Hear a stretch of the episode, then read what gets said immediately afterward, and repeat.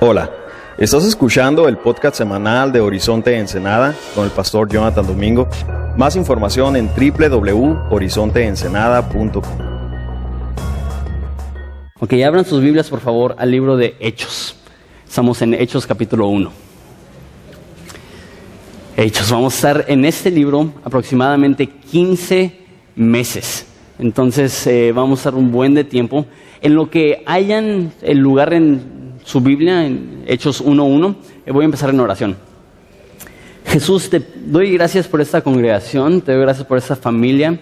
Eh, Padre, te pido que a través de, este libro nos enseñes mucho. Padre, te pido por los que son nuevos cristianos, que tienen eh, semanas o meses de arrepentirse de sus pecados y confiar en ti para su salvación. y al terminar de ese estudio ya van a tener más de un año de cristianos. Te pido que que nos des sabiduría para ir creciendo y madurando en este tiempo. Te doy gracias por el autor de Hechos que tan fielmente escribió el contenido de Hechos para nuestro beneficio, para tu gloria. Entonces, Padre, te pido que nos demuestres las joyas y las gemas que tienes preparadas para nosotros en el libro de Hechos. Te amamos y es en tu nombre precioso que pedimos esto. Amén.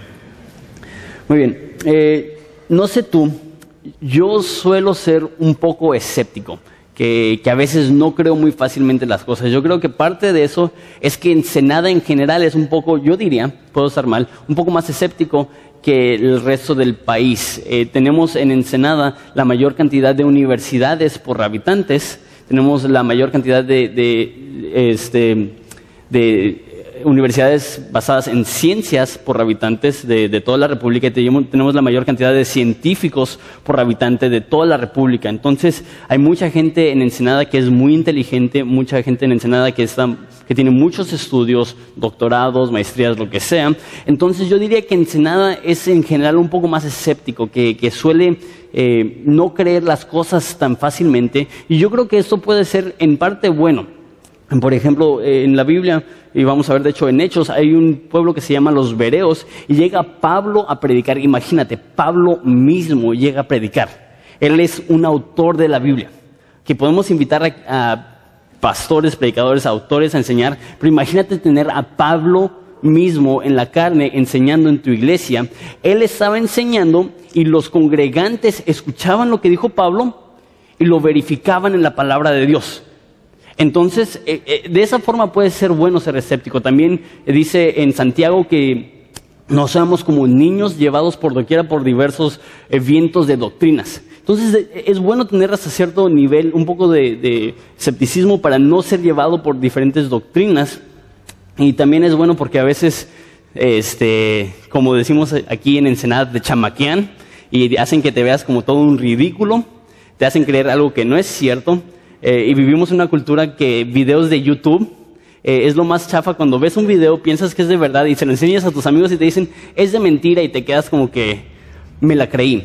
Un cierto nivel de escepticismo te protege contra eso, pero ser escéptico puede también traer cosas negativas. Eh, por ejemplo, si el escepticismo te lleva a ser cínico, no solamente no crees cosas, pero si hay cierto nivel de amargura en tu corazón, es malo también puede causar un espíritu, un espíritu que critica a los demás. O también este, ser escéptico puede producir que, que, tengas apatía, que no estoy dispuesto a creer nada, no tengo pasión, no tengo ánimo. Y a lo mejor te preguntas, ¿por qué estás hablando de esto? Hechos en gran parte fue escrito para un hombre que era escéptico, que quería conocer más de Dios, pero no, no quería que lo chamaquearan, no quería ser engañado, no quería creer algo que era falso y como en nuestro día, en su día, muchas personas estaban diciendo Jesús es un mito, el cristianismo es simplemente una de muchas religiones, todas las religiones son diferentes ríos que desembocan en el mismo mar, ¿cuál es la diferencia? Entonces Lucas escribe ese libro para quitarle la duda a esa persona y decirle lo que estoy escribiendo es cierto. Vamos a verlo en versículo 1. El libro de Hechos, vamos a ver que tiene tres este, propósitos. Uno es convencernos que el cristianismo es verdadero, que el cristianismo e, es el plan de Dios para la humanidad. También es para convencernos que la obra de Jesús no terminó hace dos mil años. Y por tercero, es para convencernos que la obra del Espíritu Santo es algo que es accesible para todos los cristianos y eso es lo mismo que vamos a ver hoy en la introducción. Voy a leer los cinco versículos de una después lo vamos a ver eh, versículo por versículo. Vamos a ver Hechos 1 del 1 al 5. Dice, en el primer tratado, oh Teófilo, hablé acerca de las cosas que Jesús comenzó a hacer y a enseñar hasta el día que fue recibido arriba, después de haber dado mandamientos por el Espíritu Santo a los apóstoles que había escogido, a quienes también, después de haber padecido, se presentó vivo con muchas pruebas indubitables, apareciéndoseles durante cuarenta días, hablándoles acerca del reino de Dios y estando, y estando juntos les mandó a que no se fueran de Jerusalén, sino que esperasen la promesa del Padre, la cual les dijo, oísteis de mí, porque Juan ciertamente bautizó con agua, mas vosotros, seréis bautizados con el Espíritu Santo dentro de no muchos días. Lo primero que dice, en el primer tratado, oh Teófilo. Entonces está diciendo que hubo un primer tratado, una primera historia, y que eso es la continuación de una historia que ya había empezado. Entonces la pregunta es, si es una continuación, ¿cuál fue la primera parte? No vayas ahí, pero en Lucas 1, este, 3 dice esto. Lucas 1, 3 no tienen que ir ahí, pero lo pueden anotar si quieren. Me ha parecido también a mí, después de haber investigado con diligencia todas las cosas desde su origen, escribírtelas por orden, oh excelentísimo Teófilo, para que conozcas bien la verdad de, las cosas en las cuales has sido instruido. Entonces, estuvo en las pantallas, o no sé si estuvo en la pantalla, este, pero Lucas le dice a Teófilo una vez más, eso lo estoy escribiendo para que tú puedas estar convencido de lo que has escuchado es cierto. Entonces, Lucas es la primera parte y Hechos es la segunda parte. Es como una película que tiene A y B, como Iron Man 1, Iron Man 2, Star Wars 1, Star Wars 2. Eh, es el, eh, van juntos, van unidos. Entonces la pregunta es, ¿por qué dos? La mayoría de los teólogos piensan porque son muy largos. La mayoría de gente equivocadamente cree que Pablo escribió la mayoría del Nuevo Testamento.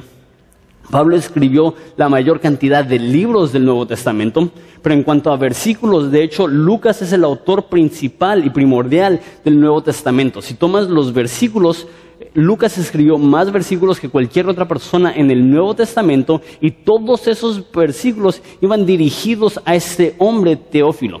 Entonces, porque eran libros muy largos, eh, obviamente no tienen como nosotros hoja y pluma para escribir lo que quieran, tenían pergaminos. Entonces llegaba un punto donde los pergaminos eran tan grandes, tan largos, que era incómodo. Imagínate ir a la escuela con un pergamino así, eh, sería muy incómodo. Entonces Normalmente eran de, este, de 10 metros los pergaminos. Terminaba el pergamino, tenías que terminar el libro. Entonces, la mayoría de personas piensan que por eso se dividió Lucas y Hechos, pero que realmente pueden ir juntos, porque de donde Lucas termina, empieza Hechos. Donde Lucas termina de hablar de, este, de la vida de Jesús, él empieza a hablar de la historia de la iglesia y podrían ser los dos uno. Entonces la siguiente pregunta es, ok, entonces el autor es Lucas, ¿quién es Lucas?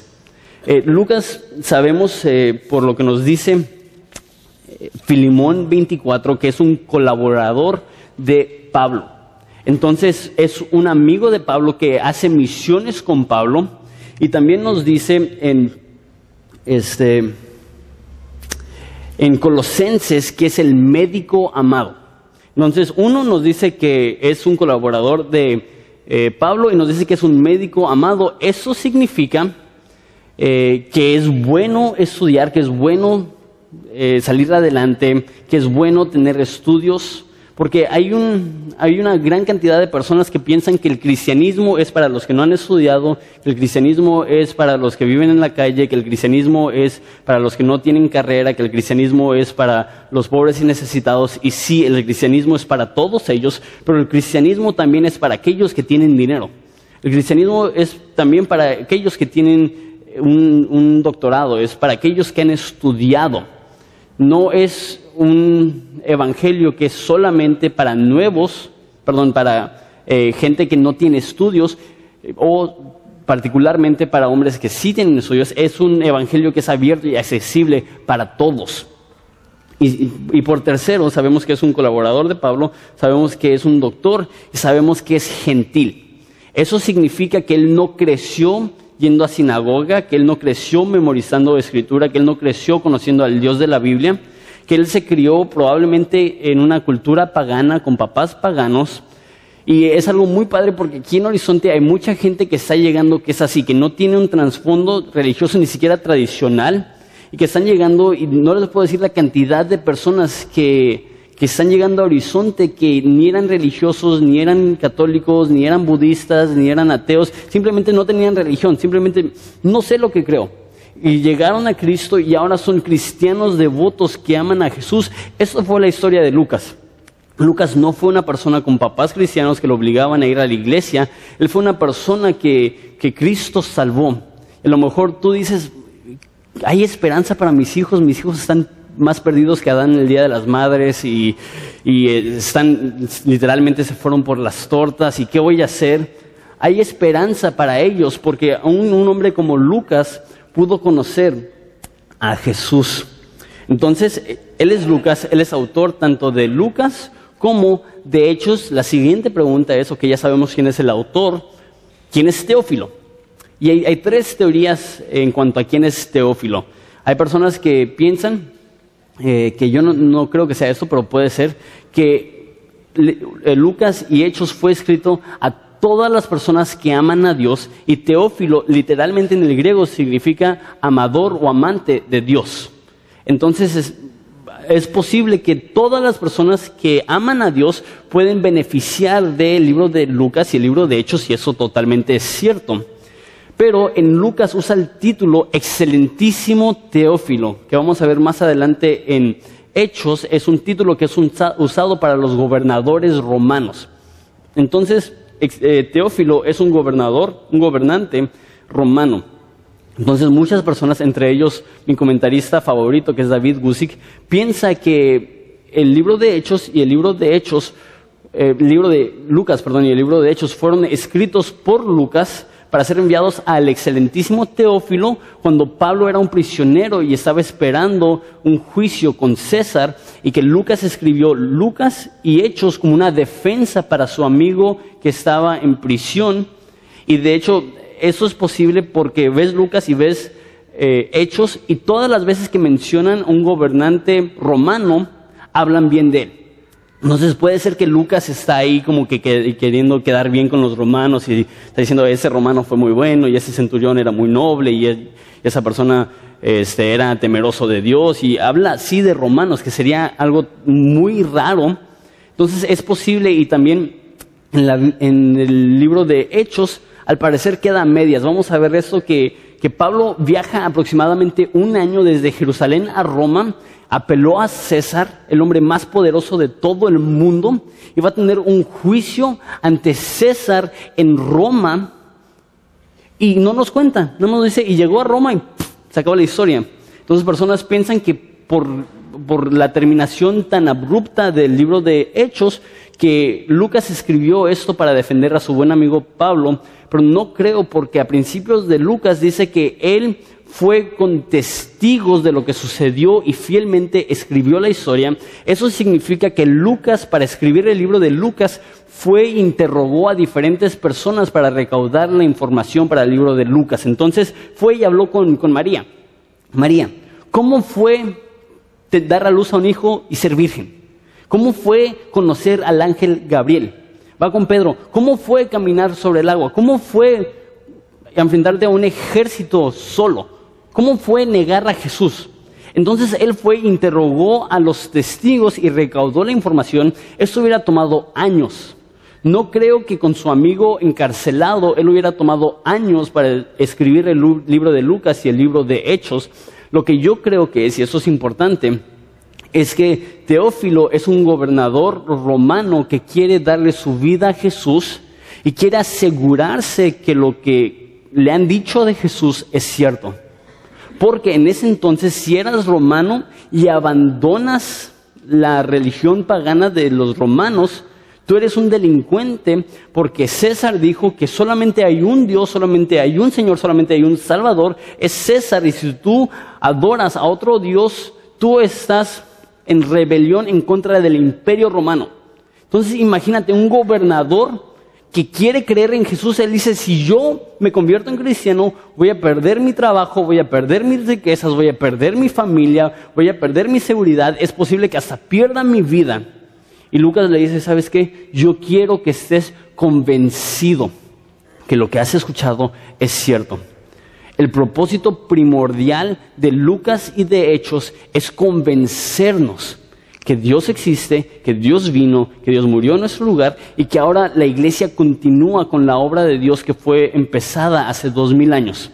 Y al ver esas historias, Pablo quiere convencer, perdón, Lucas quiere convencer a Teófilo de que, ¿sabes qué? Si te conviertes en cristiano y te corren de tu trabajo y pierdes tu vida, mira todas estas personas que ya han hecho lo mismo.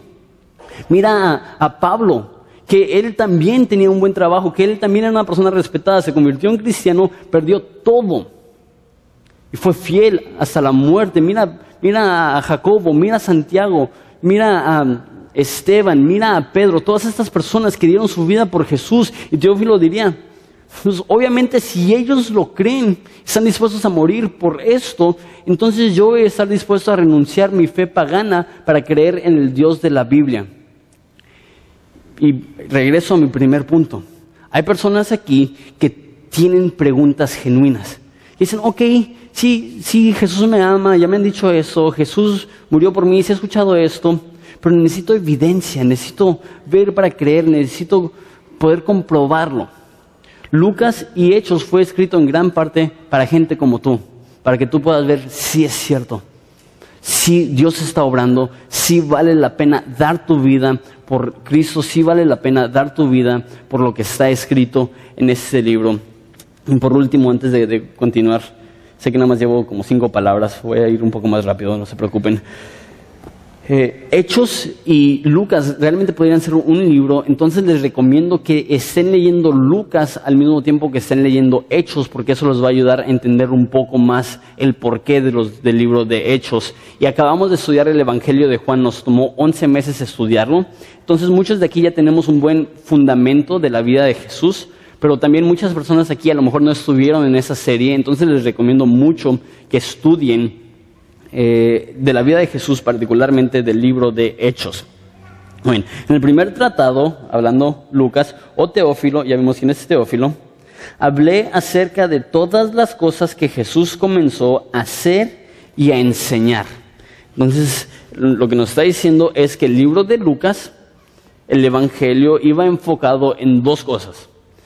todo lo que Dios hizo y todo lo que Dios enseñó, todo lo que Jesús enseñó. Sabemos que Jesús vivió para el Evangelio, entonces está diciendo, todo lo que Jesús hizo, lo hizo para demostrar el Evangelio y todo lo que Jesús enseñó, lo hizo para enseñar el Evangelio. Entonces, nota el orden, hace, enseña. Entonces Él va a los ciegos y les da vista, Él va a los enfermos y los sana, Él va a los leprosos y los limpia, Él va a los cojos y los levanta, Él va a los paralíticos y y les da otra vez movilidad para todo su cuerpo y esto lo hace para demostrarnos que Él es Dios, que nosotros también somos espiritualmente ciegos y que Él nos puede dar vida, que nosotros espiritualmente eh, somos leprosos y Él viene a limpiarnos, que nosotros espiritualmente estamos paralizados y Él viene a darnos el milagro de poder caminar y tener vida con Él. Él hace, pero también enseña. Él, dice cosas como en Juan, lo vimos vez tras vez, yo soy la resurrección y la vida, el que viene a mí, a mí, aunque muera, vivirá. Jesús hizo milagros, Jesús enseñó el Evangelio, Jesús es nuestro Salvador. Pero yo diría, Jesús no solamente es nuestro Salvador, sino que Jesús es nuestro ejemplo. Que nosotros debemos de también seguir ese ejemplo y hacer y enseñar. El motivo que digo esto es que mucha gente dice, y yo creo que hasta cierto punto, con cierta, de, una forma correcta, que la iglesia está lleno de hipócritas. ¿Han escuchado eso una vez? Sí, ¿para qué ir a la iglesia si está llena de hipócritas? Lo que diría es que en parte es cierto, porque todos los humanos hasta cierto punto tenemos hipocresía, ¿verdad? Este, y todos los que tienen papás saben eso, porque los papás exigen muchas cosas de los niños que ellos no están dispuestos a hacer. Eso es hipocresía. Todos los niños ven a sus papás y, ves, ves, pa, te dije. Igual los niños exigen cosas de sus papás que no están dispuestos a hacer. Igual en la iglesia, personas dicen cosas, hacen cosas que elevan su estándar para los demás mucho más alto que el estándar para su propia vida. Y eso yo creo que es más notorio y más notable con doctores.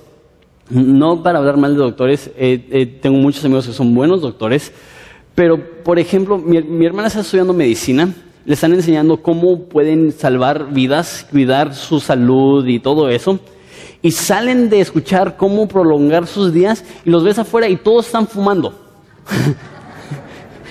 y, es, como que, menos mi hermana, pero es como que, ok, tú eres un doctor, tu propósito es la salud, por el resto de tu vida le vas a decir a personas que no fumen para prolongar su vida y tú fumas.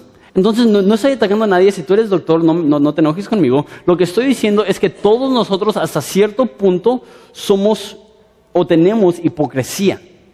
¿Cómo combatimos contra la hipocresía? Haciendo y enseñando. Hay un dicho que dice que debes de practicar lo que predicas. Yo creo que está mal dicho eso. Porque yo creo que si intentas practicar lo que predicas, siempre vas a predicar más de lo que practicas. Yo no creo que debe ser practica lo que predicas, sino predica lo que practicas. Que tú dices, eso es lo que yo estoy viviendo, eso es lo que yo estoy viviendo. No estoy aparentando ser más espiritual de lo que soy, esa es la realidad. Si tú batallas con el perdón, no digas, déjate doy un sermón acerca del perdón y, y diez pasos para perdonar a todos. Si tú no puedes perdonar, tú di, yo estoy batallando con esto. Se me hace muy difícil perdonar. Por la gracia de Dios, le estoy rogando a Dios que me dé el perdón por aquellos que me han lastimado, pero no aparento ya haberlo alcanzado. Es hacer y después decir. Es obrar y después predicar. Es vivir y después compartir. Y hay muchas personas que se deciden por una u otra, que dicen, yo solamente voy a ser buena persona y eso va a ser el evangelio que predico. Necesitas predicar, no solamente puedes hacer cosas buenas, porque hasta un ateo puede hacer cosas buenas y no decir nada. Pero tampoco nada más vas a predicar y no hacer nada, porque eso te hace un hipócrita. Es hacer y predicar. Es ser generoso y respaldarlo con el Evangelio. Y esa es la forma que queremos hacer evangelismo aquí en Horizonte. Es a través de compasión y después predicación. Porque si predicación sin compasión es hipocresía, pero compasión acompañado con predicación es esperanza. Llegaron unos mormones a, mi casa este fin de semana y, este, y tocaron y me acuerdo que estaba acostado y, y bien eh, saqué la cabeza por la ventana y dije, ay, mormones. Y es como que yo estoy dormido, tú estás viniendo a mi casa, obviamente... Eh, mi teología es mejor porque mi teología me tiene a mí echado en la cama y la tuya te tiene yendo de puerta en puerta y ¿Y por qué voy a querer cambiarme a tu onda? Como que no me conviene. Entonces salí y habían dos mujeres, una muy linda y la otra la veías y tenía cara así de, piedra. Y me, dijo, venimos a compartirte lo que creemos acerca de la familia. Y yo como que eh, lo memorizaste antes de venir, no, no era nada personal, simplemente era lo que le dice a cada persona que le abre la puerta. No, estoy criticando a los mormones, lo que estoy diciendo es que si nuestro evangelio es así, solamente estamos predicando y no haciendo. Tenemos que mostrar compasión, tenemos que demostrarle a la gente que estamos interesados en su vida. Que no solamente queremos una decisión más para Cristo, para sentirnos más espirituales, queremos ganar a una persona a través de la confianza que ellas tienen para con nosotros. Entonces Jesús vino, hizo, enseñó. Nosotros tenemos que ir, hacer y enseñar. Versículo 2. Les prometo que el próximo versículo no me va a tardar 40 minutos. Este, hasta el día que fue recibido arriba, entonces Lucas habla hasta ese momento que Jesús ascendió al cielo. Eh, hasta el día que fue recibido arriba, después de haber dado mandamientos por el Espíritu Santo a los apóstoles que había escogido No, no, dos, dos, dos. Okay, eso es la forma que Dios despierta a los dormidos. Dice Efesios, despertados son los que dormíos. Esa es la forma que lo dice. si, necesitan otra, se los damos, no se preocupen.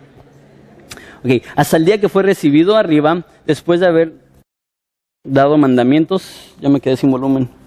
Dos, dos, dos, dos. Necesitamos este para la cámara, entonces no sé si lo podemos recuperar. ¿Se escucha ahí en la cámara? Ok, entonces voy a continuar con ese micrófono. Entonces ya hablamos del el hecho que eh, Lucas quiere convencer a las personas y ahora vamos a hablar de la obra de Jesús y dice que fue hasta que ascendió y dice después de haber dado mandamientos por el Espíritu Santo a los apóstoles que había escogido. Lo que está diciendo es que Jesús vivió, pero no quería que su vida solamente terminara y que ahí, hasta ahí terminara su impacto, sino que él dio mandamientos a los apóstoles para que ellos continúen con su obra.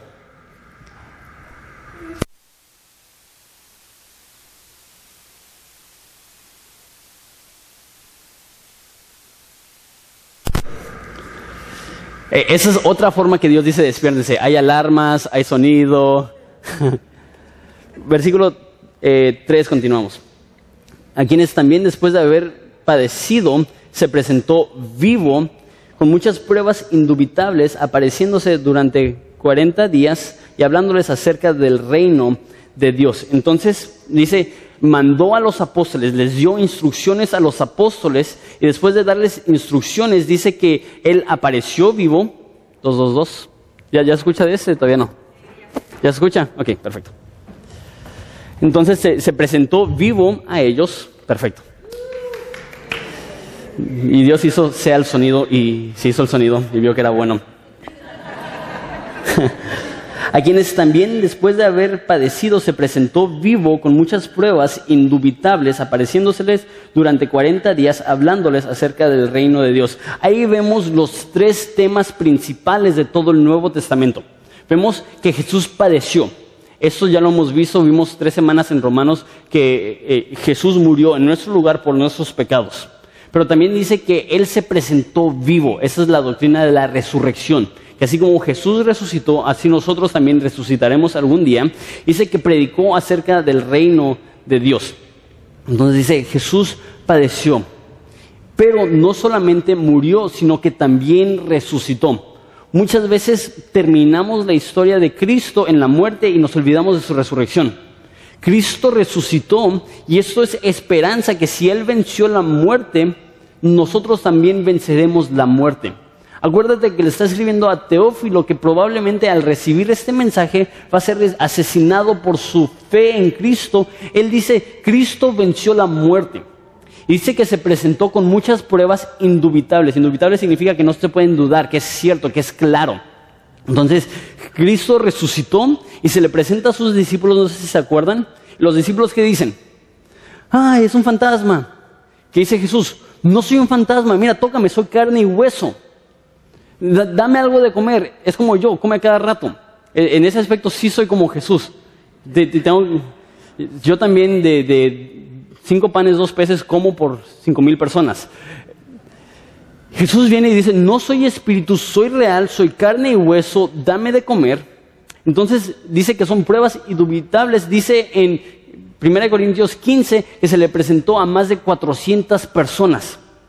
El libro de Hechos fue escrito solamente 30 años después de la muerte de Jesús, 30 años después de la resurrección de Jesús.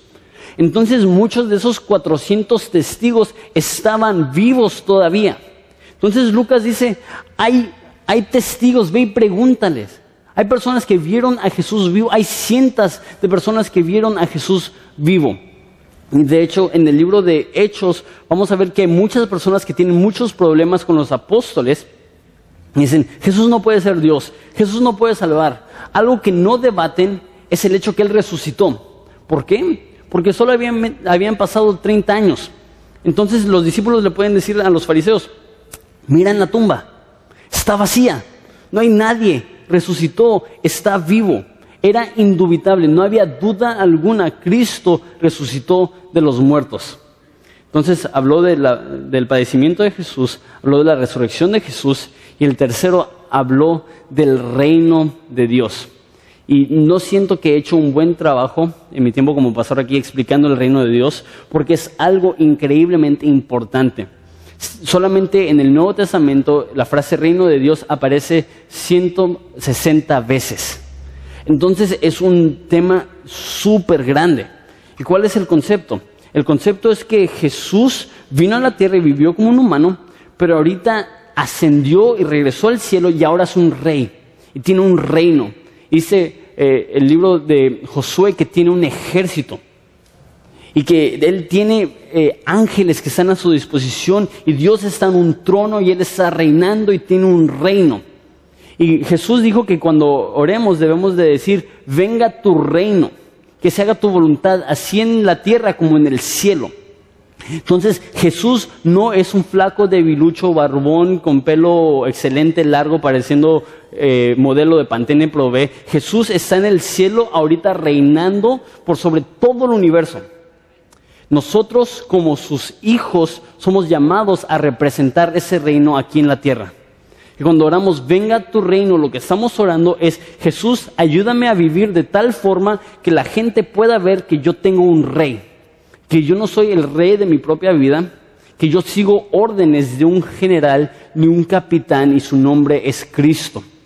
Entonces, cuando dice que predicó acerca del reino, está diciendo, eso es lo que está predicando. Él va a regresar al cielo y nosotros debemos de vivir como sus embajadores aquí en la tierra para cumplir con su misión.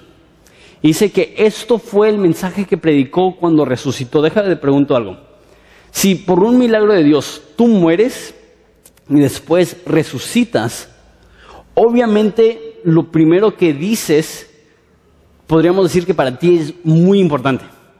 Ejemplo, si yo salgo de aquí y me atropellan, me matan, me meten a un ataúd y están a punto de sepultarme al otro día, los dos días, y de repente resucito, salgo del ataúd y digo, se me antoja una pizza. Ustedes podrían decir, él tiene una obsesión con la pizza. Si, si yo salgo y yo digo, ¿sabes qué? ¿Cómo extrañé la televisión? La gente diría, wow, para él es muy importante la televisión, porque obviamente si mueres y resucitas, de lo que vas a hablar después de eso, obviamente va a ser importante. Jesús muere, resucita y su mensaje es el reino de Dios. Viene un día donde Jesús va a regresar a este mundo a reinar, donde su trono será literalmente en la nueva Jerusalén y Él reinará sobre un nuevo mundo y nosotros estaremos con Él y reinaremos con Él. Eso es la promesa de la Biblia. Entonces cuando hablamos del reino es que hasta que Él regrese viviremos como si Él ya estuviera aquí. Incorrectamente predicamos acerca de la segunda venida como si solamente fuera acerca del rapto. Hablamos de la segunda venida como si solamente fuera acerca de la gran tribulación. Hablamos del rapto, perdón, hablamos de, la segunda venida de Jesús como si solamente fuera acerca del anticristo y todos los, debates es, ¿quién será el anticristo? ¿Será Obama? No, ya no va a ser Obama. ¿Será Peña Nieto? No, no va a ser Peña Nieto. no, es cierto. no me quiero meter en...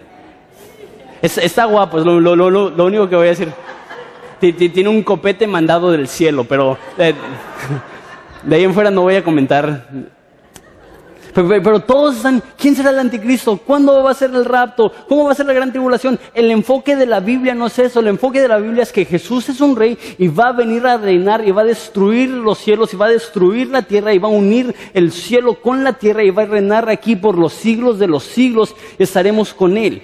No dejes que lo demás se distraiga del enfoque verdadero de la segunda venida, que tenemos un rey que viene a conquistar, que viene en los cielos en un caballo con una espada, que en su pierna va a decir rey de reyes. Personas lo van a ver en el cielo y no van a decir, ¿quién es ese? Van a decir, su pierna dice rey de reyes. Me imagino que es un rey. Ese es Jesús, que Él es el rey de reyes que viene pronto.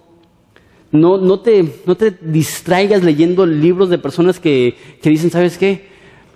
El 2012, 21 de diciembre de 2012 se acaba el mundo. No. lee libros como la Biblia que dicen, viene un día donde Jesús va a juzgar a los vivos y a los muertos y más te vale prepararte y más te vale preparar a los demás que están alrededor de ti. La pregunta es, ¿cómo vivimos entonces de una forma que glorifica a nuestro rey? ¿Cómo vivimos de una forma que estamos sujetos a este reinado? La respuesta está en versículo 4.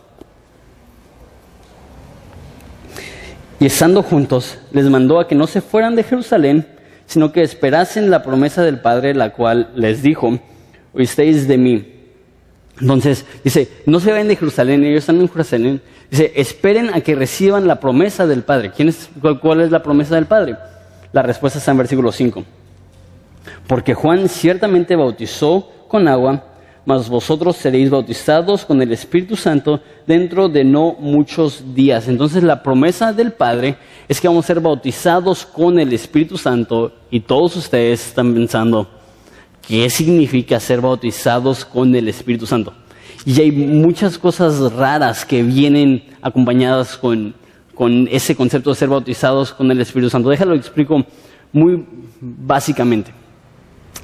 La palabra bautizado en el griego literalmente significa solamente ser sumergido. Entonces así cuando eres bautizado como adulto te sumergen bajo el agua.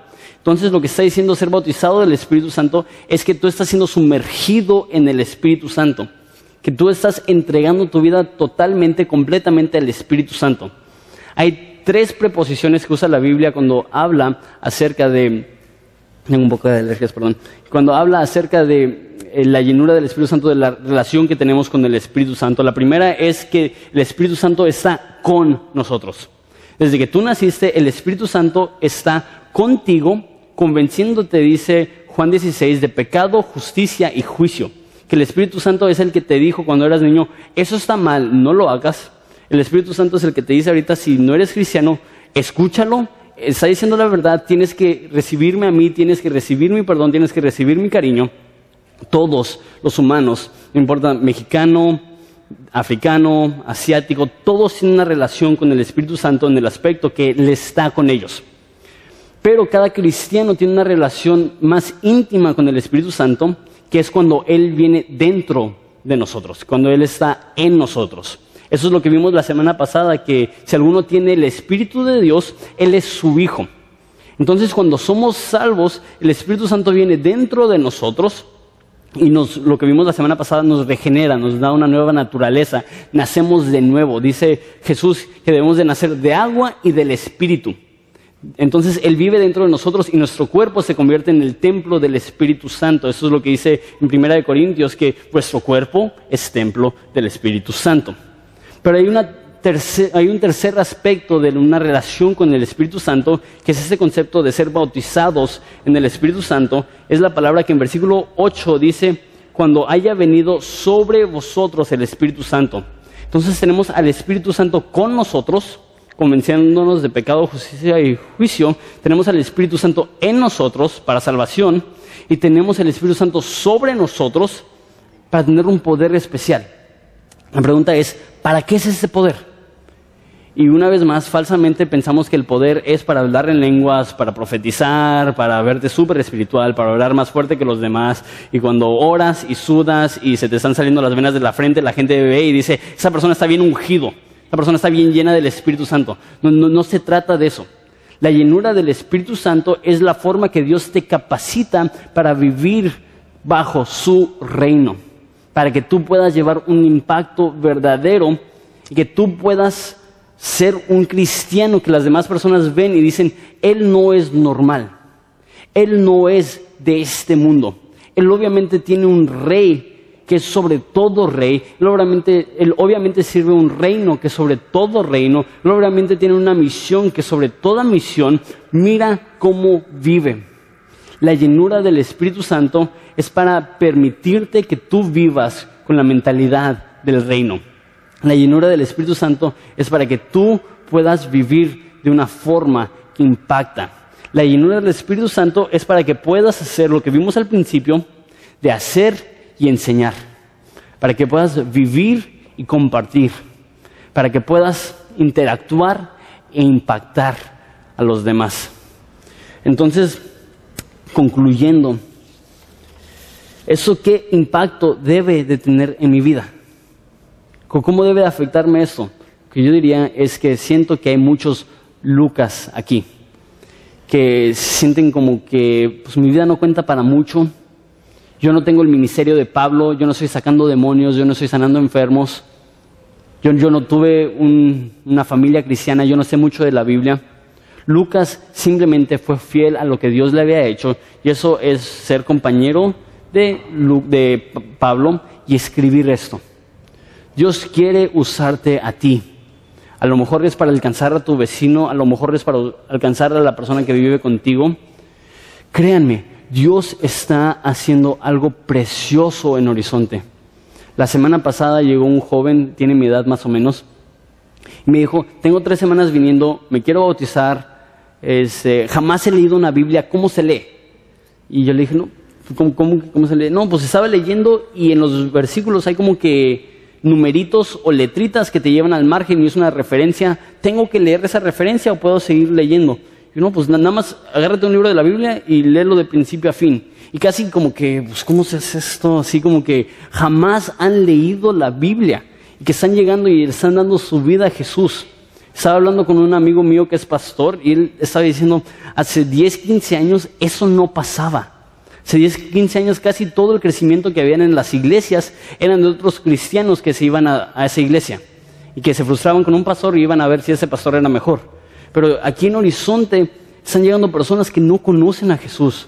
Somos privilegiados de ver a docenas de personas que no conocían a Jesús, que rechazaban a Jesús, que no tenían ni siquiera padres cristianos y que ahorita son cristianos y que ahorita aman a Cristo.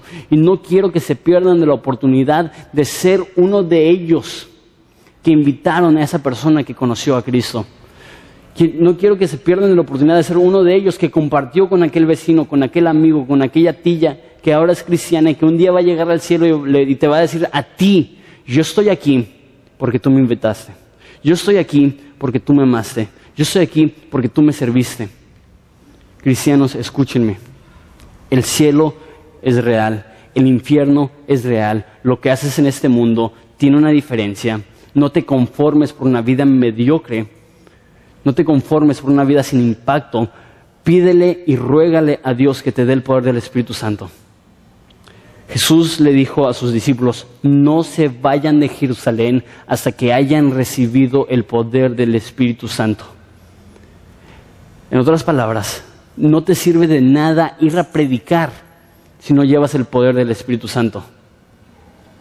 Es mejor no hacer nada que predicar sin el poder del Espíritu Santo. Entonces, ¿qué es lo que debemos hacer? Estar como una iglesia clamando, diciendo, Dios, dame este poder para vivir de una forma que impacta a los demás. Y después vamos y predicamos. Pero empieza primero con una relación íntima con el Espíritu Santo, donde Él está dentro de ti y Él está operando a través de ti para alcanzar a personas. No pienses que no, es, es, que estoy muy ocupado, no pienses, ah, es que tengo muchas cosas que hacer, no pienses, ah, es que mi horario no lo permite. Tú permite que el Espíritu Santo viva dentro de ti, opere a través de ti, como dice Filipenses, que Dios ponga tanto el querer como el hacer para su buena voluntad. Vamos a orar.